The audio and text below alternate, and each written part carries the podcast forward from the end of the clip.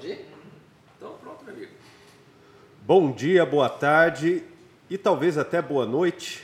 Isso é mesmo. com muita alegria, um sentimento assim singular que eu anuncio o meu primeiro podcast. Esse podcast está batizado como Propósito de Honra.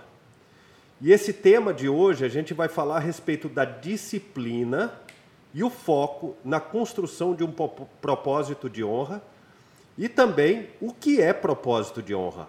né?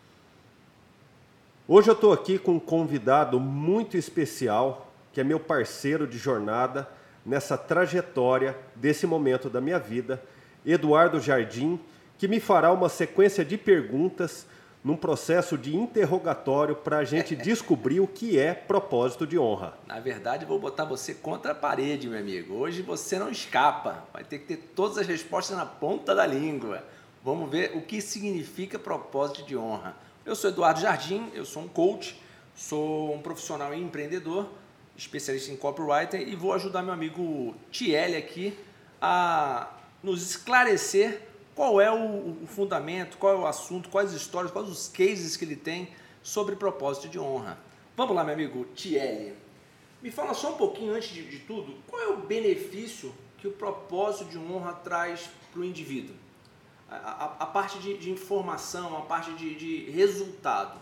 O que, que é a- o propósito de honra e qual o benefício que ele traz? É muito importante a gente entender né, esse conceito de propósito e a elevação desse conceito até a condição da honra. Quando a gente pega os povos antigos, a sobrevivência era uma necessidade primária né, para sobreviver a todas as coisas da vida. E para isso parecia que a vida estava muito clara e simples. Cada dia você tinha algo para fazer, a própria natureza exigia de você constantemente o seu propósito. Era de ordem muito mais prática. Hoje em dia, né, a gente sabe que o que cada um de nós recebemos de informação em um dia equivale ao que uma pessoa no século XVIII recebia durante a vida toda. O que significa isso? Parece então que, exatamente por termos tantas possibilidades, tanta liberdade de escolha, tanta informação, tanta linguagem, comunicação na nossa vida, o ser humano ficou um pouco perdido, porque parece que a vida perdeu a sua margem, o seu caminho ficou largo demais. A construção do propósito é a construção de um norte, de uma estrela guia na nossa vida. E o que de fato vem construir a nossa honra, que são as raízes do significado da nossa vida perante a nossa família, perante os nossos objetivos, perante a nossa capacidade de superar os desafios, porque a vida é feita de desafios. E se a gente não tem um propósito, parece uma angústia, um sofrimento sem fim. Mas quando nós temos um objetivo muito claro na nossa mente, qualquer dificuldade passa a ter então significado para que eu alcance algo mais elevado na minha vida. Agora, Tiele, deixa eu te perguntar uma coisa. Quando você apresenta de forma tão é, abrangente um único sentimento, que é o propósito, né? É, as pessoas con- confundem isso, esse significado em algum momento? Elas confundem com outro tipo de sentimento? Sim, por quê? Porque muitas vezes as pessoas estão confundindo o propósito com aquilo que a sociedade está esperando dela. O único caminho para reconhecer o verdadeiro propósito é o autoconhecimento, é se conhecer. Então hoje, se eu depender de todos os estímulos da sociedade, eu vou ficar um tanto perdido no processo Frustrado, né? frustrado porque a minha sensação de impotência vai gritar a todo instante, porque eu não vou conseguir atender a tantos chamados do mundo que está à minha volta. A gente repara que, é, baseado no que você está falando, se eu estiver errado você me corrige, que hoje as pessoas elas é, são bombardeadas diariamente com pressão pessoal, no casamento, na relação, com os filhos, é, a, a parte de responsabilidade que ela tem junto à família, no- no- nos, nos, nos afazeres domésticos, os pagamentos mensais. E, em paralelo a isso, ela tem também a pressão profissional. Então a gente repara que a pessoa ela é exigida o tempo todo do mundo e ela também, além de ser exigida, ela se preocupa com o que o mundo está pedindo para ela. Ou seja, se ela não faz alguma coisa errada, ela, certa, ela se preocupa se o- vai haver uma crítica, uma, uma, um apontamento para ela, isso tem alguma coisa a ver com o propósito de honra? Sim. É, quando uma pessoa ela não tem essa capacidade de se conhecer o suficiente para conhecer o seu propósito de vida, ela fica muito vulnerável às críticas dos outros. E ela pode, nessa fragilidade, se sentir muito atacada nos seus aspectos da sua inteligência emocional, perdendo o seu poder de resiliência, né? até desperdiçando críticas que são realmente importantes e preponderantes para o nosso desenvolvimento. Né? E essa, esse medo que começa a criar nessa angústia humana vai vibrando o que hoje a gente vê que é uma, é uma pandemia já antiga, que é a ansiedade no mundo. É, né? isso mesmo. A, ansiedade é um, é um, dos males mais é, contundentes que existe hoje, né? A gente percebe isso no dia a dia, no cotidiano, no, no trânsito, na, na, fila do supermercado, na própria empresa onde você trabalha. As pessoas ansiosas por resultado, por, por medo de pressão, por medo de, de cobranças. Você tem alguma história, alguma, alguma coisa que, te, te, te, que você consiga explicar com como você chegou nessa conclusão que o propósito de honra é importante para o indivíduo? Sim. É, eu me lembro, né, desde muito novo na minha infância, é como se eu percebesse que a vida ela tivesse algo que estava além da, de tudo aquilo que eu percebia que era palpável. É, isso é algo que eu trago e até nos meus processos de terapia, de todas as investigações desse meu autoconhecimento, eu ainda não cheguei nesse episódio primário, mas eu já me lembro muito novo, antes dos é, quatro anos já procurando entender o que eu achava muito estranho, que era a própria vida. E, você sim. falou, desculpe só te interromper, você falou de terapia. Hoje o Wagner, é, é, ele faz o quê? Porque eu, eu, quando converso com o Wagner, eu, eu, vejo que o Wagner atende várias pessoas, orienta várias pessoas, é, instrui várias pessoas, é como um mentor através do resultado das pessoas e do próprio orientação sua. As pessoas que você atende, elas são pacientes, orientadas, mentoras, mentoradas? O que, que elas são no, no contexto geral? O que você é e o que elas são para você hoje? Essa é uma, é uma pergunta que eu tenho que lidar com ela todos os dias, né? Porque como chega no meu consultório é, pessoas é, por indicações, até hoje eu não fiz nenhum trabalho de e nem precisei de marketing massa, né? Foi chegando pelo processo de indicação. É um processo boca a boca, né? Exatamente. De confiança. É, as pessoas falam assim, ou vai no samurai, ou vai no guru, ou vai no vagnão. Eu tenho vários apelidos, né? Para que eles possam, assim, de repente, simbolizar o que objetivamente às vezes é um pouco difícil de traduzir. Eu me considero um terapeuta, sim, né? uma pessoa que é, primordialmente busco a cura, a sanidade, a lucidez, a clareza né, da, desse espírito humano.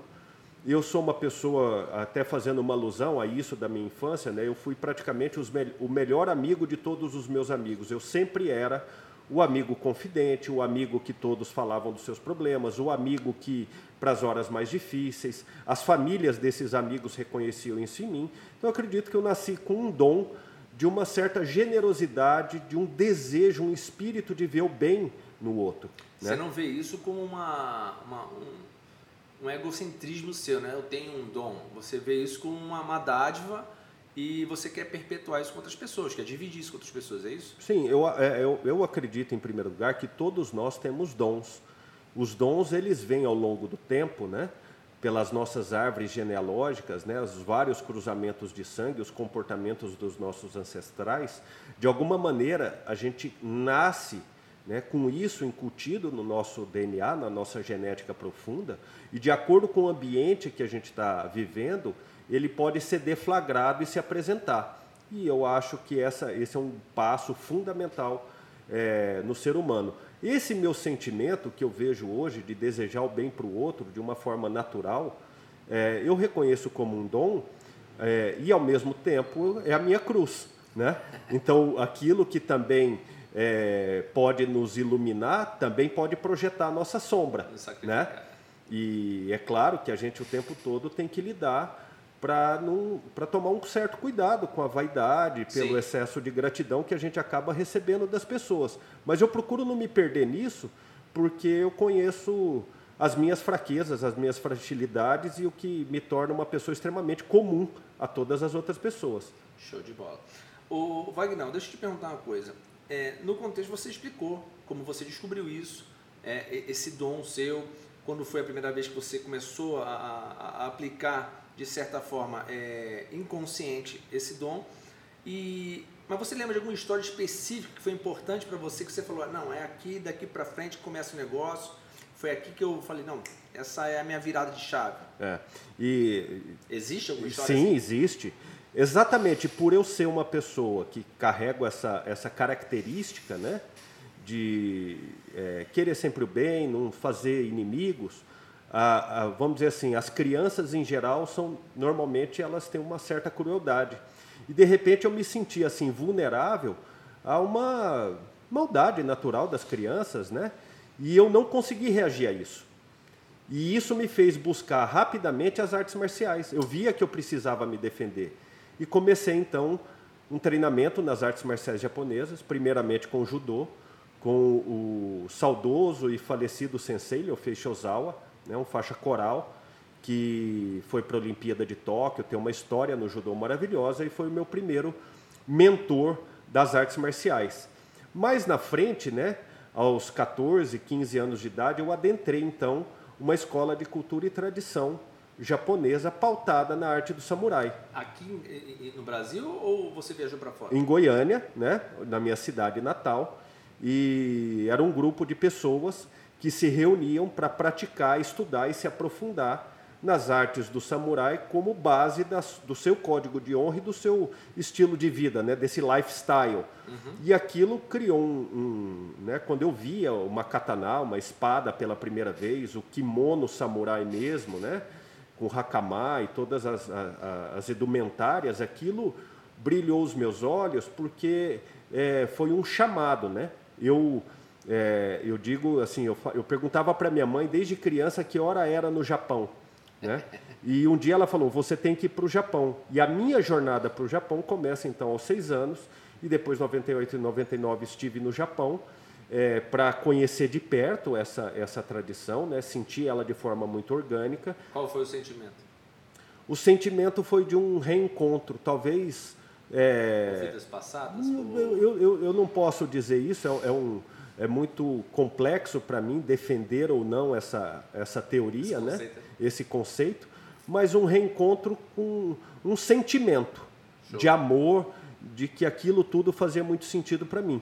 E esse, esse, essa pororoca da minha vida, né, com a, a, a vida do samurai, de um guerreiro lendário medieval do, do antigo Japão, é, criou. Hoje a gente trouxe uma, uma, uma, uma figura para exemplificar né? o, o samurai, é. para quem não se, se orienta, né? É. Mas é bem isso aqui mesmo, é um, é um, guerreiro, né? É um guerreiro. Forte, com determinação e com propósitos, né? É, exatamente. Meu amigo Wagner, é, por que o, o, o propósito de honra é importante para a pessoa?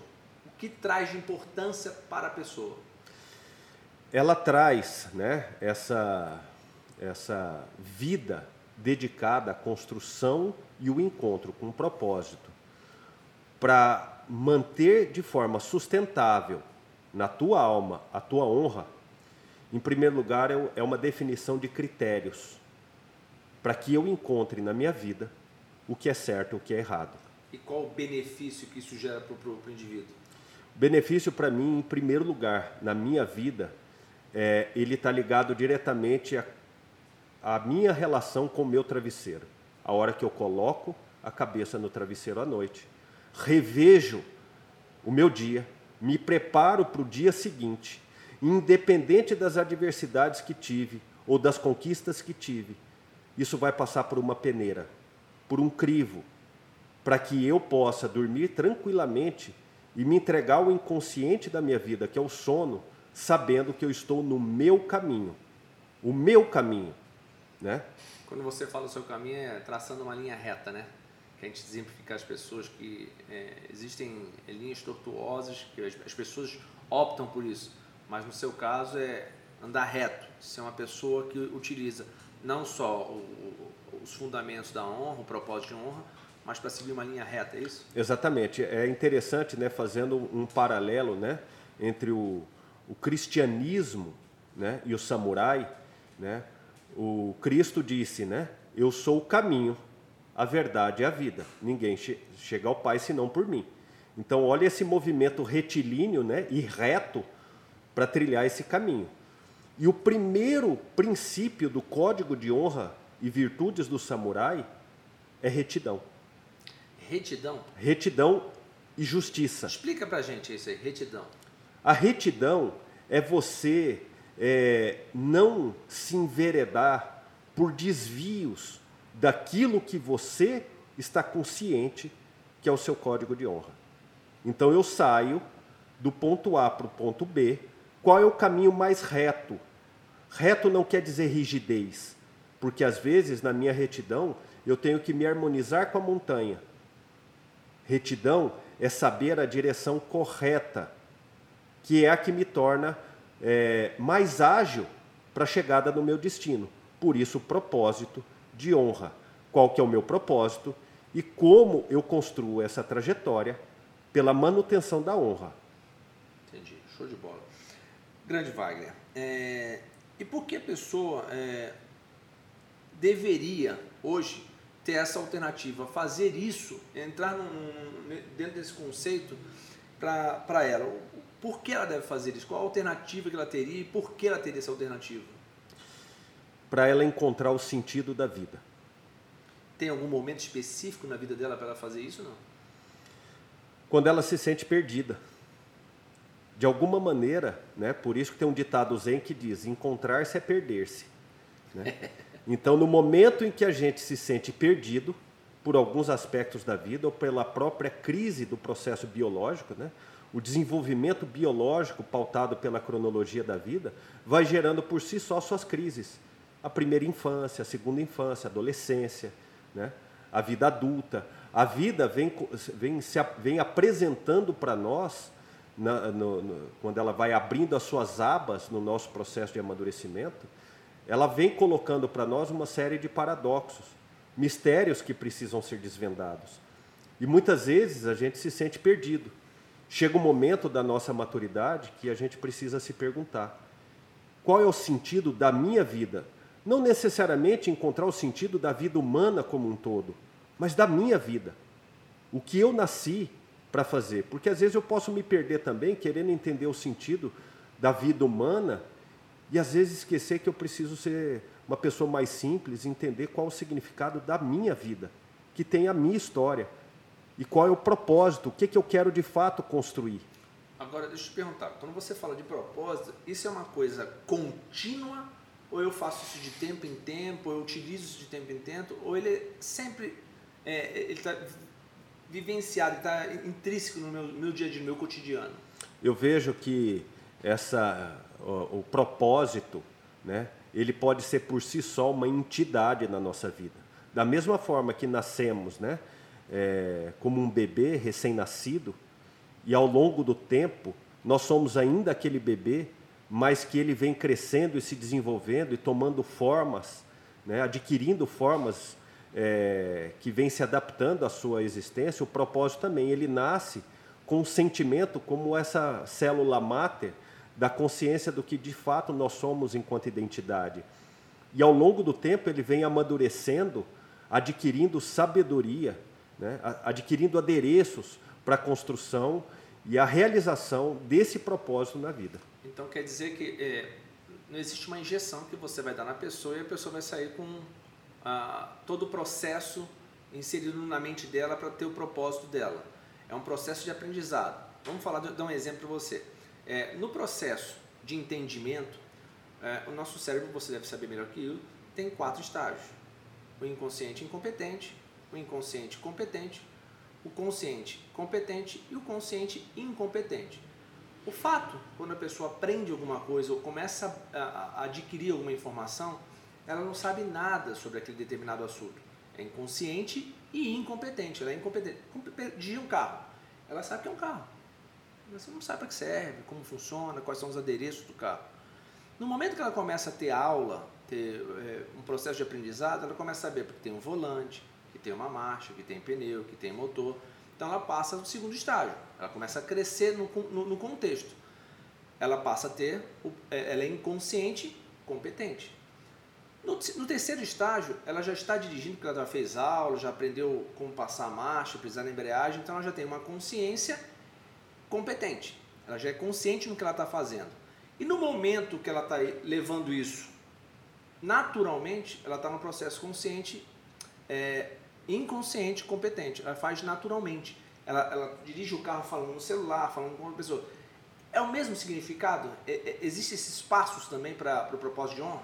Exatamente. Né? Na, na arte do samurai, nas práticas marciais antigas, a gente busca, né? a gente faz todo o treinamento para que esse conhecimento alcance o grau de Mushin.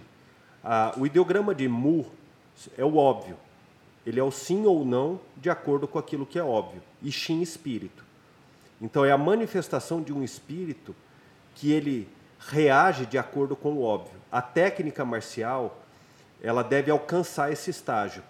Eu treino a forma, né, eu pego esse inconsciente é, ainda sem capacidade e competência, vou agregando a ele, né, é, o, o, mestre, o sensei, o professor, né, ele vai mostrando o caminho, né, ele vai mostrando a técnica e pede para esse aluno repetir essa forma várias vezes, até que ela possa incorporar essa técnica, e quando ela incorpora essa técnica, o grande passo da maestria do professor é entregar para aquele aluno, para aquele discípulo, o caminho dele para ele mesmo onde a forma como ele vai expressar aquilo que já é dele é algo extremamente íntimo. Né? Então, o conhecimento do propósito, né? quando, a gente, quando eu recebo pessoas nessa condição de estarem se investigando a respeito de uma busca de propósito, seja para uma mudança de carreira, mudança de mercado, porque aquele negócio que ele fazia faliu, né? Eu vou ali atuar, né, como um professor, como um sensei de arte marcial, conduzindo a ele a formas básicas de se investigar, de se perguntar, de se colocar, dando tarefas básicas para ele da vida, até para que ele encontre essa essência dentro de si. E aí ele mesmo consegue me revelar qual é o caminho dele. Eu ajudo ele e conduzo ele no processo de se conhecer naquele lugar sombrio que é o desconhecido de si próprio. Eu tenho duas perguntas para seguir essa linha de raciocínio sua é, até onde fazer, até onde fazer, é, implantar o propósito de honra é bom. Existe um teto ou é, é contínuo, retilíneo? Para mim, até hoje, é sem fim. É hum. até o último suspiro de vida. E existe alguma exceção para isso? Pra, tirando você, existe alguma pessoa que você fala, não, acho que você deveria parar aqui ou, ou não, deve continuar? Existe uma exceção, se é bom ou não? Não, não eu acredito que é o seguinte, é, existem momentos, estágios da vida, né, que a pessoa ela precisa refrigerar um pouco, né, essa às vezes uma busca incessante, né, é como é uma lei do universo, né, expansão e recolhimento. Então tem momentos de expandir a consciência né, e tem momentos de recolher um pouco a consciência. Criando uma analogia em cima do que você está falando, é que nem um, um treinamento mesmo. Quando o aluno ele vai competir, ele gera uma, um treinamento mais intenso, faz a competição e refrigera. Ele vai para um estágio normal. Sim. Quando chega perto de um campeonato, ele gera um treinamento mais intenso, com mais carga, faz o campeonato e volta para refrigerar. É mais ou menos isso? Exatamente. É, por, por isso que a gente tem que desenvolver até a habilidade de controlar a nossa ansiedade para se conhecer compreendendo esse ritmo, né? estabelecer ritmo. Então, não é que para, é a obediência à lei do universo de ritmo. Para isso, o nosso processo intuitivo e perceptivo, a gente tem que estar com a sensibilidade muito presente para identificar, tanto em nós quanto no outro, que momento que é falar assim, agora relaxa flui um pouco dentro disso, dentro disso que já foi alcançado. Sentir, né? Sentir, ver o resultado disso na vida. E a partir do momento que isso tiver já bem é, consistente, consolidado, consolidado, a gente expande mais, né? criando uma base mais sólida até para manter. É, o, o, Lacan ele diz assim: cada um alcança a verdade que é capaz de suportar. Então, até mesmo a verdade, ela tem o seu peso e a gente precisa de amadurecimento para lidar com isso. Então, tem momentos que a gente precisa praticar aquilo que alcançou para depois tentar alcançar mais. Então, você quer dizer que, como um remédio, ele tem um efeito colateral também, né? Ele pode ser nocivo ou não, né? Você ter o, a implantação desse processo no, no seu cotidiano, ele pode ter um efeito colateral não digo ruim, mas pode ser um efeito colateral bom. Mas em alguns momentos ele pode é, chegar a machucar a pessoa, porque foge ao que ela já utiliza, o que ela faz. Existe isso ou não? É, em primeiro lugar, assim, eu vejo que a busca de um propósito de honra é, tem que gerar em cada indivíduo a disposição de viver o desconforto. Então, isso que, até como você falou, efeito colateral, eu vejo como uma experiência desconfortável para sair da zona de acomodação. Esse desconforto, ele é uma dor. Ele é uma dor. Por quê? Porque todo o processo do desenvolvimento humano, a dor de alguma maneira está presente, seja no campo físico, mental, psíquico, emocional, espiritual. A dor é uma consciência daquilo que a gente ainda não alcançou sabedoria e maturidade para lidar com aquela realidade. Então, sim, o processo de desenvolvimento de um propósito de honra, um ele passa um, um, momento extremamente desconfortável. Que é um processo de crescimento, né? É um processo de crescimento. E é exatamente isso. A partir do momento que ele já está dentro do meu propósito, ele é acolhido e ele passa a ter significado. Victor Franco ele diz assim: sofrimento sem significado é desespero. Ao mesmo tempo, ele diz: quem tem um porquê enfrenta qualquer como. Esse é o propósito. A partir do momento que eu estou consciente do meu propósito, aquele desconforto ele é bem-vindo, porque eu reconheço que eu comecei então trilhar o caminho. Na verdade, como você falou e citou, quando a pessoa se pergunta como eu posso fazer isso, né? É por que eu posso fazer isso, né? Por que eu devo fazer isso, né? É bem essa resposta mesmo. Nesse, nesse, nesse, nesse anos de, de, de, de aplicação desse, dessa metodologia, eu não sei se você entende o que é uma palavra avatar. O avatar, Sim. na verdade, é uma personificação de um público específico. Você é um avatar transformado, uma pessoa que, que era, tinha um, um determinado problema ou uma determinada consciência e aplicou o propósito em, na sua vida para melhorar. E disso você duplicou, é, você passou para outras pessoas através do aperfeiçoamento. Você tem algum exemplo de, de alguém que já utilizou esse conceito que você aplica e teve bons resultados?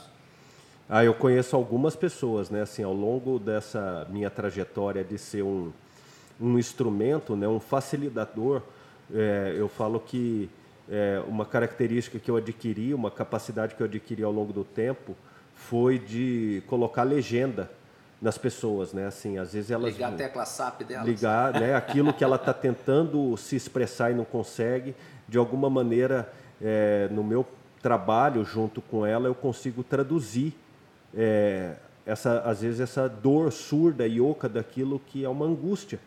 E ao revelar e traduzir aí o processo é, para a edificação e o crescimento dessa pessoa, é, eu hoje, é, com muita gratidão à vida, eu, eu tenho hoje uma, uma série de feedbacks e a, a maioria dessas pessoas com quem eu com quem eu trabalho acabam se tornando meus amigos e, e eventualmente tecem comentários a respeito da importância desse processo é, de encontro do seu propósito e, e, de reconhecimento que de fato é honra para eles, né?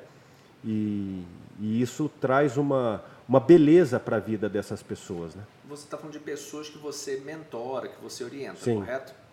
Hoje, a, a, dentro dos seus seus sete dias de semana trabalhando, você tem quantos mentorados, ou alunos, ou, ou pessoas que você aplica alguns desses processos? É, hoje eu atendo em torno de 60 horas por semana.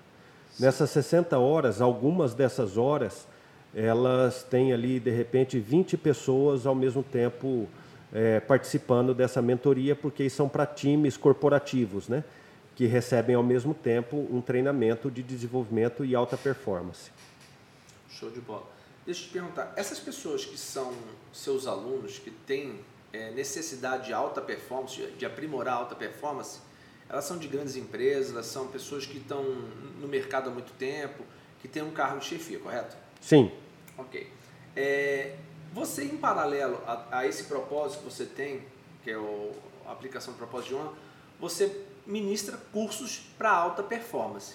Fala um pouquinho desses cursos que você tem, o que você, é, aplicando, consegue de resultado. Só exemplifica de forma simples para a gente. É, uma das coisas, né, assim, todo o processo é, dentro de uma empresa, ela tem uma hierarquia lateral e uma hierarquia vertical, né? É, a, a natureza é assim.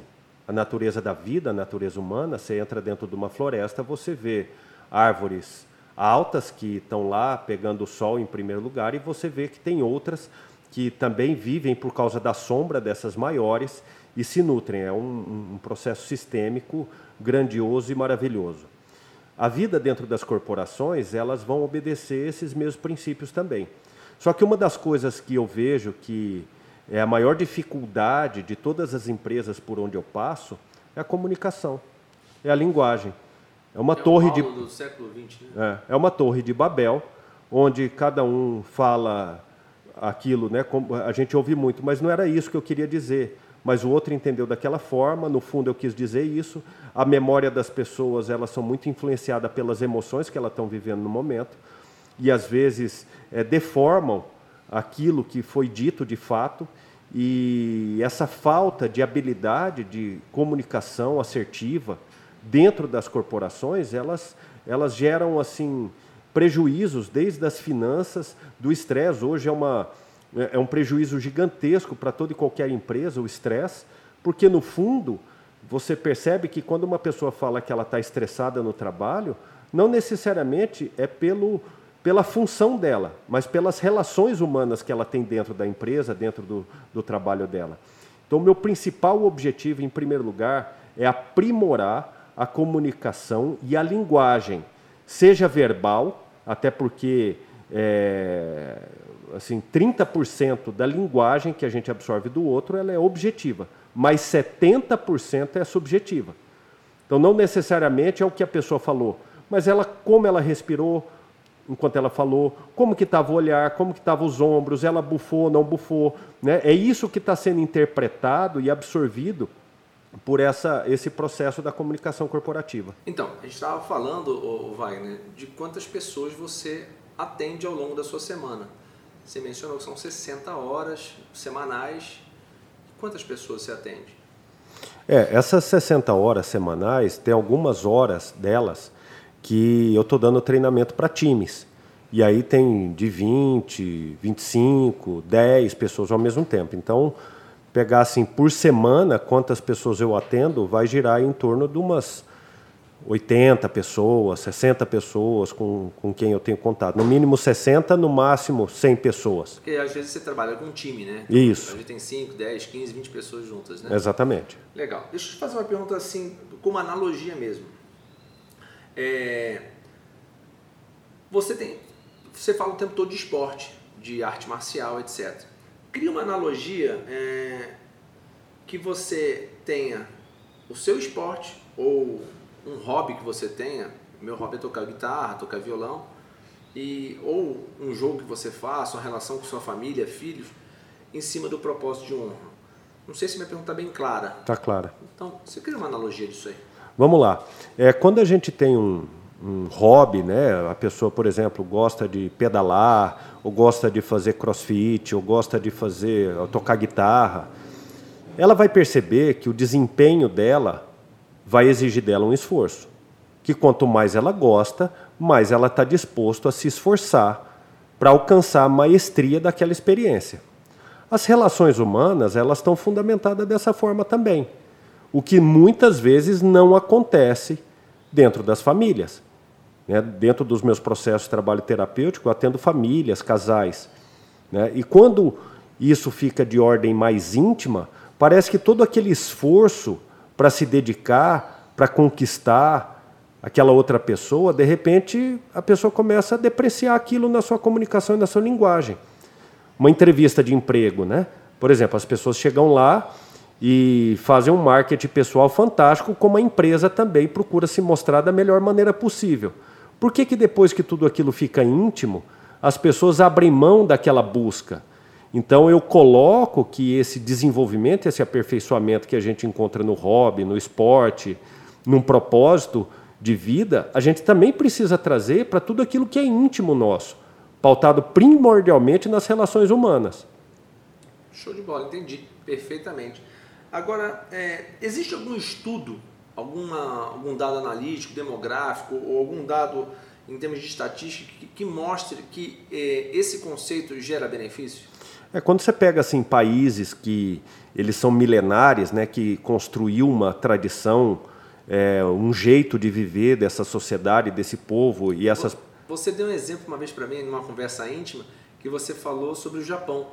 O Japão ele, ele passou por um, vários problemas, uma redução de, de é um país pequenininho, uma população enorme, uma das maiores economias. Explica isso de novo para gente. Tá. Então, assim, eu, eu costumo até usar isso nas palestras que eu dou para a pessoa até se identificar, né? É, com a diversidade e com esforço e sacrifício, né? Quando você pega o Japão, né, um país assim é, do tamanho do Mato Grosso, tem 126 milhões de habitantes, é um país assim que as placas tectônicas que estão abaixo dele estão constantemente em movimento. Eventualmente tem um terremoto que destrói cidades inteiras. As duas únicas bombas atômicas que caiu num povo caiu no Japão, Hiroshima e Nagasaki. É, foi derrotado na Segunda Guerra Mundial, foi humilhado pelo seu inimigo. Seu imperador prestou reverência ao general MacArthur publicamente, assinou né, a, a, o documento de, de rendição. Como que um país desse, anos depois, se torna a terceira economia mundial? Qual, qual qual o truque aí? O truque está isso, né? Assim, há milhares de anos, há centenas de anos, um lendário guerreiro buscou o caminho da perfeição, o aprimoramento e o desenvolvimento das suas capacidades cognitivas, intuitivas, espirituais, emocionais. Né? É, tem um dado muito interessante que em 1600, quando na grande batalha de Sekigahara, o shogun Ieyasu Tokugawa, né, é, se torna o generalíssimo do Japão, ele cria 250 anos de paz no Japão. Mesmo sendo general de guerra. De guerra. Ele criou uma estratégia fantástica, que depois, num outro podcast sobre estratégia, a gente pode falar mais. Mas ele, ele desenvolveu uma capacidade do Japão se tornar um país pacífico naquele período. E o que, que aquele samurai, então, que era dedicado às lutas, às artes marciais, às guerras com tamanha intensidade, o que, que ele fez? Ele foi estudar poesia, ele foi estudar a cerimônia do chá, ele foi aprender a meditar, ele foi aprender a pintar. Ele se dedicou ao universo das artes. Daí a origem, então, da arte marcial para o Japão. Aquilo que era marcial se tornou artístico, como um propósito de busca de entender as suas expressões levadas a, a, ao, ao, maior grau de perfeição. Você pega a Toyota, quando eh, lança né, o, o, o projeto Kaizen, né, a melhoria contínua, o Japão não, não, não, fez, não aprendeu a fazer carro, assim, não é um precursor de fazer carro no mundo. Mas quando o carro chega no Japão, ele desmonta o carro e fala: como é que eu faço isso melhor? E depois que ele monta, ele faz essa pergunta todos os dias para tudo aquilo que ele faz. E isso é um método samurai. Está né? Tá dentro desse código de honra, desse propósito de honra do samurai, a busca do aperfeiçoamento. Eu vou treinar 10 mil cortes com a espada o meu último corte tem que ter a mesma intensidade, a mesma vontade do aprimoramento como o meu primeiro corte. É a permanência, sustentar através da disciplina esse propósito, esse objetivo do aperfeiçoamento. A melhora contínua, né? A melhora contínua. Então, o Japão, eu posso colocar que é um país que, por ter um propósito de honra diluído na cultura né, e na educação dessa sociedade, faz com que seja a menor curva do mundo de distribuição de renda, é o país que tem a maior longevidade produtiva do mundo, porque, principalmente na ilha de Okinawa, onde está essa maior é, número de centenários produtivos, para eles o grande segredo é o propósito. Mas a base do propósito é a construção da honra. Esse é o grande barato da história. Quando eu vou construir propósito e ele tem, para ele ter sentido para mim, ele tem que abençoar a minha honra. o meu código de virtudes, aquilo que constrói a base e os fundamentos do meu caráter. Eu desenvolvo um caráter, eu entendo o conceito de valor e o meu propósito é a sustentação e a manutenção disso em tudo que eu faço na minha vida. Show de bola. Wagner, é, dá uma, uma dica para gente confiável de, de leitura que Bom, você acredita que esteja associada a esse contexto de hoje. Eu tenho, é, eu acho que uma das bases, né, que a gente precisa estudar é, é conhecer os aspectos egóicos, que ao mesmo tempo eu falo que são cavalos da carruagem, né, uma vida humana ela não vai existir sem a construção de egos, que são as personas, a personalidade. Mas nós precisamos ter esses cavalos é, adestrados carinhosamente, mas rigorosamente também, sobre as nossas mãos como rédeas que guiam né, esses cavalos. Se eu soltar as rédeas do meu ego, ele vai, pelos seus instintos, poder me levar até despenhadeiros. Né? Então, os egos são fundamentais, mas eles precisam estar tá na mão da minha consciência. E tem um livro que eu acho fantástico, que é o Despertar de uma Nova Consciência, do Eckhart Tolle, que é o, o que escreveu O Poder do Agora, que ele é uma aula para mim sobre o conceito de egos e como eu aprendo a lidar com isso. Tem um outro livro também fundamental para mim na minha trajetória, que é a Arte Tibetana do Viver e do Morrer, que é uma aula sobre a vida, exatamente ensinando a beleza e o valor natural da morte, né? que é outro mergulho. O Sogyal Rinpoche, ele é um sacerdote que acompanha as pessoas no processo de morte, famílias e pessoas terminais, e ele ensina exatamente como morrer, mas é uma aula sobre como viver. Isso aí você não se aprofunda não, você vai ser um outro podcast. Esse é um outro podcast. vai ter é. vários por aí. É, Para finalizar, e eu te agradecer o convite de estar aqui hoje, batendo esse papo maravilhoso, fala de uma emoção que, que te incomoda quando é, você planta alguma coisa, você ensina alguma coisa e isso não é. Não, essa situação não acontece, não é contemplada. Uma da, das maiores frustrações que eu tenho, que eu tenho uma dificuldade de lidar com ela, é quando eu percebo o outro muito próximo do seu verdadeiro tesouro, muito próximo do seu valor humano, e essa pessoa se despreza, abrindo mão daquilo que ela tem a capacidade, que está tão disponível e acessível a ela, para transformar a vida dela numa experiência extraordinária. É, eu tenho que isso me, me faz ansioso, isso me angustia, mas ao mesmo tempo isso me estimula a me desenvolver, porque eu também reconheço que se essa pessoa não alcançou isso, eu também tenho uma parcela de responsabilidade na minha falta de capacidade de traduzir isso para ela. Então, da mesma forma me frustra, da mesma forma me estimula. Um momento de van aqui, né, que a gente tem. É. A gente podia até botar no podcast, né? Momento de van, momento né? Momento de van. É, ontem eu estava conversando com a minha esposa, eu estava meio frustrado, né? Porque ao longo da semana algumas coisas aconteceram que não foram produtivas.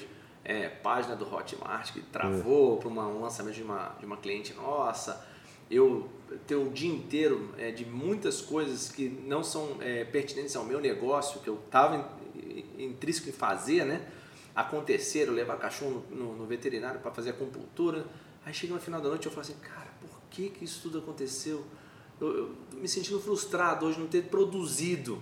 Aí a minha esposa fala, calmamente, meu filho, nenhum dia é igual ao outro. É. Se acomode amanhã, outro dia você faz o que você é. deixou de fazer hoje, mas faça amanhã. Estou errado, está certo? É, é tem o, o, o, todas as vitórias têm os seus processos de incubação. E às vezes a gente está vivendo uma sensação de frustração, mas na realidade aquilo é o meio de um processo da sensação de realização verdadeira, né? Então, a saber em que momento que nós estamos no nosso processo de construção de algo que eu desejo, exige assim resignação, né? resignação. E a resignação é um, é um dos fundamentos dessa grande universidade, da humildade, né? de aceitar viver um dia que é um dia ordinário.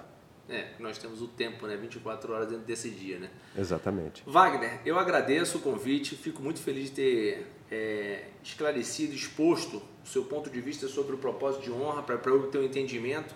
Esse era o nosso primeiro podcast, ou melhor, o seu primeiro podcast e acredito que os próximos serão tão contundentes quanto esse. É. Foi um prazer e muito obrigado. Eu agradeço essa oportunidade maravilhosa de poder me expressar, porque cada vez que eu me expresso eu consigo me organizar internamente. E eu quero deixar uma mensagem para todas as pessoas que estão ouvindo, para que elas, na sua meditação diária, na sua reflexão, na sua oração, que essa pessoa faça um pedido a si mesma, que ela tenha disposição e ânimo para dar sequência na vida dela em busca do conhecimento do seu propósito, que realmente vai honrar a sua vida. Show de bola. Terminamos por aqui. Até o próximo podcast. Até o próximo podcast, Propósito de Honra. Isso aí. Um abraço. Um abraço.